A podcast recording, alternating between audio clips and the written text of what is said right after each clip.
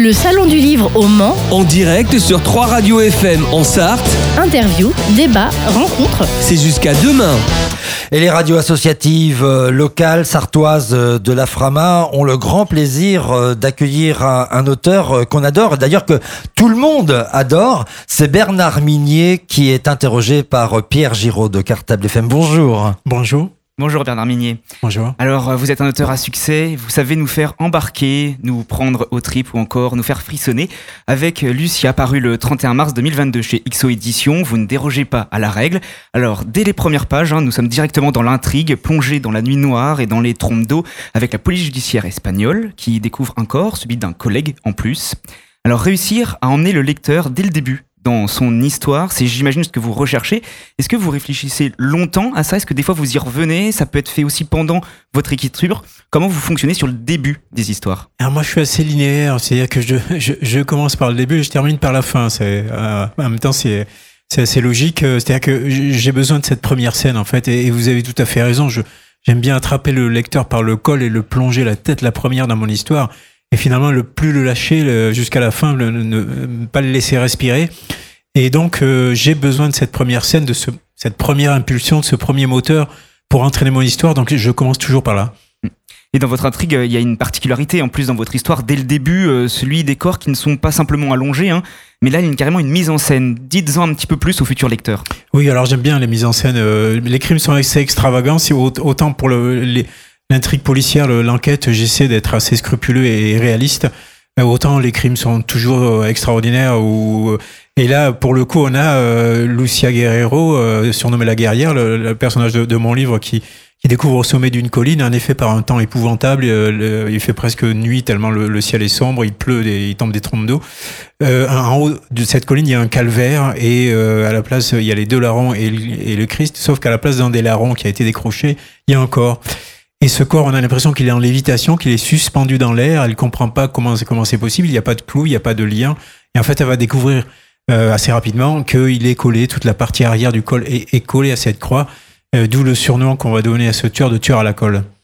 Et après, il y a une enquête euh, tout autour et vous avez choisi le contexte de l'Espagne. Je me suis demandé tout de suite pourquoi vous avez choisi cette région et ces villes autour. Pour plein de raisons. D'abord, euh, la première, ma mère est née en Espagne, elle est arrivée en France à l'âge de 8 ans.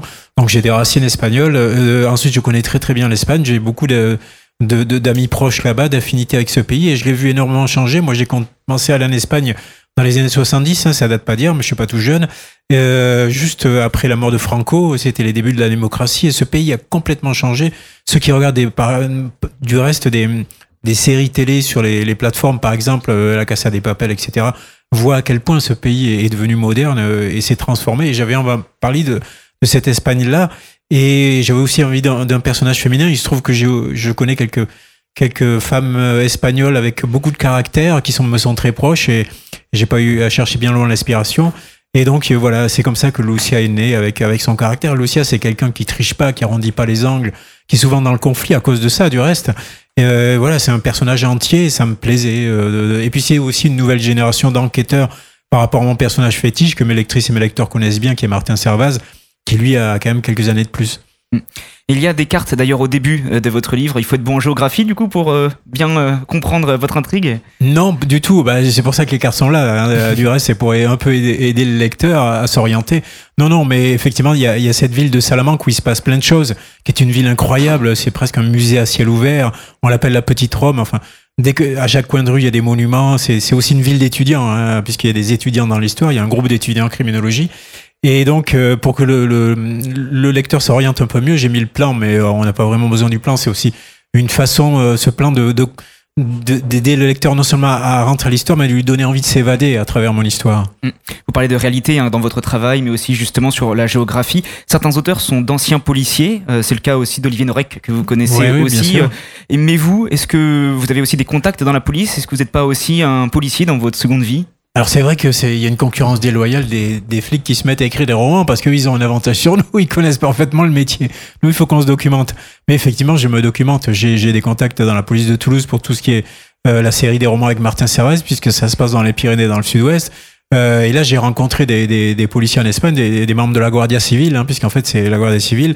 J'ai aussi euh, rencontré une journaliste spécialisée dans le dans le ce qu'on appelle aujourd'hui spécialiste euh, police justice euh, espagnol qui connaît très très bien euh, ce milieu-là. J'ai, été à Salamanque, j'ai rencontré ce groupe d'étudiants en criminologie parce que le groupe euh, du roman existe. Il y a vraiment un groupe d'étudiants en criminologie à l'université de Salamanque, même s'ils passent pas leur temps à ch- à chasser les tueurs en série, contrairement au mien. Et voilà, j'ai, euh, oui, oui, j'ai fait cette immersion, j'ai fait ce- cet effort de, au départ, d'absorber tout ça. On est un peu des éponges au départ. On absorbe tout un tas d'informations, puis après on tord l'éponge et on, et on voit ce qu'il en sort. J'aimerais qu'on revienne aussi sur euh, une technologie, un logiciel qui s'appelle Dimas, on prononce euh, Ouais. comme ça. Il y a aussi un logiciel en France qui existe, hein, qui s'appelle Anacrim, c'est aussi un, un petit peu lié. Comment vous avez découvert cette technologie, puisque c'est justement pour regrouper des informations entre des enquêtes qui sont lointaines et récentes, pour justement réussir à faire un travail d'enquête? Vous avez intégré ça à votre roman? Alors, euh, je- une précision, oui, effectivement, ce logiciel permet de trouver des points communs qui étaient passés inaperçus finalement entre des, des, des scènes de crime euh, éloignées aussi bien dans le temps que dans l'espace et donc qui souvent ont été euh, analysées par des, des enquêteurs différents. Alors, une précision, Dimas n'existe pas, je l'ai imaginé, puisque Dimas, c'est le logiciel mis au point par ces étudiants en criminologie dans cette université qui, qui leur permet justement de, de découvrir un tueur finalement passé sous les radars euh, pendant plusieurs décennies. Et mais c'est comme vous l'avez souligné, on, on pense à, au Salvac, on pense à Anacrim, on passe à d'autres logiciels qui eux existent. Je crois pas qu'il y ait l'équivalent dans la, dans la police judiciaire espagnole. J'en suis pas tout à fait sûr.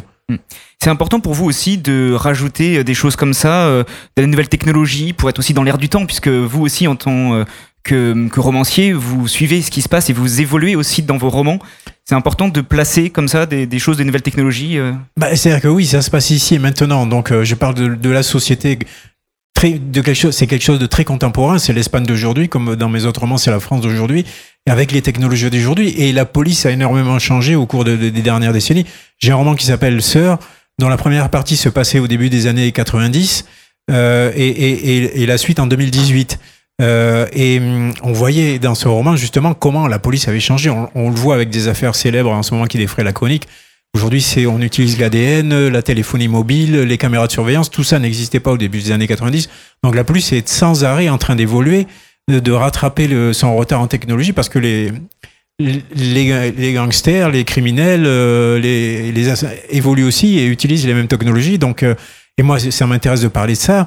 Ça m'intéresse évidemment de, de regarder aussi comment, la société évolue à travers ces nouvelles technologies, comment les réseaux sociaux, comment Internet sont nous changent, ont changé la société pour le meilleur et pour le pire. Bien sûr, ça se, voilà, mes romans se passent ici et maintenant et, c'est évident que euh, je pourrais pas faire abstraction de, toutes ces technologies, de ce que la science euh, change dans nos vies. Vous rendez vos romans crédibles et c'est aussi toute cette recherche. Alors on sait que aussi vous avez parlé des séries tout à l'heure et des plateformes. Les gens aiment beaucoup aussi la science-fiction, le fantastique, c'est ce qui est Mhm. très recherché. Mais dans les livres, on recherche aussi beaucoup la crédibilité. Euh, Chez, dans les polars, dans les thrillers, c'est un peu différent. Comment vous voyez aussi cette différence de recherche, que ce soit ceux qui regardent des séries, qui lisent, qui sont souvent aussi les mêmes personnes? Oui, alors effectivement, moi je dis toujours que j'écris dans un genre que j'appelle fiction réaliste. Les deux termes sont aussi importants l'un que l'autre. Fiction d'un côté, mais réaliste de l'autre. D'où cette nécessité de savoir qu'on parle. Il faut dire que dès que je dis des bêtises, ça peut m'arriver. Euh, j'ai tout de suite un policier, un juge, un, un avocat un qui va qui va sur les réseaux sociaux m'écrire ah non là vous êtes trompé là vous avez fait une erreur etc. Et, et vous parlez de science-fiction alors la science-fiction c'est un peu différent. C'est d'ailleurs c'est c'est un genre qui est en train de revenir un petit peu à la mode. On en reparle davantage alors que pendant quelques années ça avait et, et, et du reste, on, on, on c'est un genre que je connais assez bien puisqu'on m'a demandé, euh, les éditions Robert Laffont m'ont demandé de préfacer le, la- une réédition de Hyperion, qui est un des chefs-d'œuvre de la science-fiction de Dan Simmons, qui va apparaître l- l'année prochaine. Euh, la science-fiction, c'est différent. La science-fiction, c'est le futur. Moi, je parle du présent. Et, mais dans ce présent, il y a, y a un- une part de futur aussi. Euh, dans M, Le bord de l'abîme, qui se passait à Hong Kong et qui parlait d'intelligence artificielle, on avait une entreprise, un géant de l'Internet chinois qui embauchait euh, une jeune femme, Moira, une, une- une jeune française spécialiste là-dedans. Finalement, je parlais aussi du futur en parlant du présent. Euh, on, on- on est sur quand même une époque de bouleversement complet, euh, de transformation complète de la société. Et à travers mes petites histoires, euh, que j'espère aussi addictives possibles, à travers mes crimes, à travers mes enquêtes policières, je parle aussi de ça. Et comment vous nourrissez aussi votre imagination? Puisque c'est justement les deux. Vous travaillez sur du concret, mais il y a aussi l'imagination. Mais c'est une très bonne question en fait. C'est parce qu'il faut euh, beaucoup beaucoup d'imagination, mais l'imagination ça part pas de rien. Euh, l'imagination d'un auteur, elle n'est pas de, il lui faut du concret au départ. Il faut de, il faut de, il faut des informations. Il faut, il faut de la substance pour la nourrir. Et, finalement, pour un auteur, on vit une époque formidable parce que il se passe tellement de choses. Et, après, j'ai aussi ma propre imagination, mes fantasmes qui se traduisent plutôt dans les scènes de crime, dans, dans, dans, dans les tueurs, les assassins qui sont quand même, euh, pour certains, euh, euh, bien tordus, comme diraient mes lecteurs. Est-ce que vous regardez des séries des films qui sont dans le même genre? Que vous Oui, ça je suis un gros consommateur de séries, mais pas que dans le même genre. hein. Moi, j'aime beaucoup les séries. Je trouve que le- les séries télé aujourd'hui sont extrêmement créatives. Euh, même par rapport au cinéma, je trouve qu'aujourd'hui la création elle est plutôt dans, la- dans, dans la série télé. Il y, a, il y a tellement de choses et on voit bien que les séries télé aujourd'hui, comme la bande dessinée, du reste, parlent de tout, abordent tous les sujets, non plus de, de, de, de barrières, non plus de et ça, je trouve ça formidable. Et, et je pense que la vraie création aujourd'hui, elle est euh, aussi dans le- et peut-être davantage que dans le cinéma, dans les séries télé. Donc j'en regarde pas mal, ouais. Et c'est très très bien fait en général. Il y a des choses euh, sur les plateformes et ailleurs qui sont assez formidables. Il y a, il y, a, il y a aussi une série qui vient de sortir sur une, une chaîne euh, bien connue d'un de mes confrères. Mais je vais quand même pas lui faire de la publicité, même si je l'aime beaucoup. Bernard Minier, pour terminer, dites-nous sur quoi vous travaillez actuellement Ah bah, sur mon prochain bouquin, évidemment, parce que moi je déteste les vacances, donc au bout de trois jours je m'ennuie. Donc je suis en train d'écrire le, le, le prochain, j'en ai écrit déjà une bonne partie, et ju- juste un, un petit scoop en passant, ça va se passer dans le milieu aussi, du, alors ça, il y aura le retour de Martin Servaz, euh, mon personnage fétiche que mes lecteurs connaissent bien, et ça va se passer aussi dans le milieu du cinéma d'horreur, c'est-à-dire que l'un des personnages les plus importants du livre sera un réalisateur de films d'horreur, voilà. D'accord. C'est pour quand? Vous êtes euh, là en cours d'écriture ou vous êtes dessus euh, Printemps moment même? 2023 comme d'habitude. C'est ça. Donc on vous retrouve aussi dans les salons, vous, vous bougez un petit peu aussi partout, ici euh, au Mans, mais euh, ça continue aussi Oui, oui, avec cette rentrée littéraire. Après, je peux pas euh, dire oui à tout le monde parce que sinon je passerai ma vie dans les salons et après j'aurai plus de temps d'écrire. Donc il faut faire des choix. On peut faire les choix. Donc l'écriture bientôt. Merci beaucoup d'avoir répondu à mes questions. Avec grand plaisir. Merci, Merci. Pierre, Pierre euh, Giraud. B- euh, Bernard Minier, j'avais une question euh, Oui. à vous poser. Vous êtes euh, un auteur euh, voilà, à succès de, de polar. Comment vous recevez intimement cet intérêt euh, de vos lectrices et vos lecteurs euh, par rapport aux livres que vous écrivez, puisque je suppose que vous écrivez pour être lu Ah complètement, oui, c'est même pour ça que j'ai commencé à écrire, pour être lu. Mais euh, intimement, j'irai pas jusque-là. En fait, justement, je, quand j'écris, je, pense ni à mes lecteurs, ni à l'accueil de la critique, ni à quoi que ce soit. Je, je, je l'ai dit souvent, je cuisine les plats que j'ai envie de manger. C'est-à-dire que je mets les ingrédients dans mes, mes romans que moi, en tant que lecteur, j'ai envie de trouver dans un thriller. Voilà, donc euh, je me fais plaisir. Et, euh, et, sorti des festivals et des salons de lecture, ça va. euh, Les auteurs, on est assez tranquille. On peut se promener dans la rue sans, sans être reconnu. C'est un gros avantage. Vous découvrez le Mans, là, du fait euh, que vous soyez invité dans la programmation 2022 de Faites Lire? Oui, alors je suis déjà venu deux, trois fois. Je crois, je crois qu'un des, mais non, je crois pas, je suis sûr. Un de mes premiers salons en 2011, quand j'ai débuté ma carrière d'auteur, c'était au Mans. Euh, c'était avec Glacé à l'époque et, et personne ne me connaissait. Et Mhm. j'étais à côté d'un autre auteur euh, comme moi. Et on avait été assez surpris de signer tous nos livres, euh, et alors que on était totalement inconnus. Et mon voisin euh, dont je parle s'appelait Michel Bussy, voilà. Merci beaucoup, Bernard Minier. Pierre, on peut recommander le livre? Bien sûr, Lucia? C'est chez XO Édition et c'est déjà en librairie pour tout le monde. Voilà, et on peut vous rencontrer sur le stand de la librairie Tuard. Exactement. Merci beaucoup. Merci beaucoup, à vous. beaucoup. Merci beaucoup. Merci. Au revoir.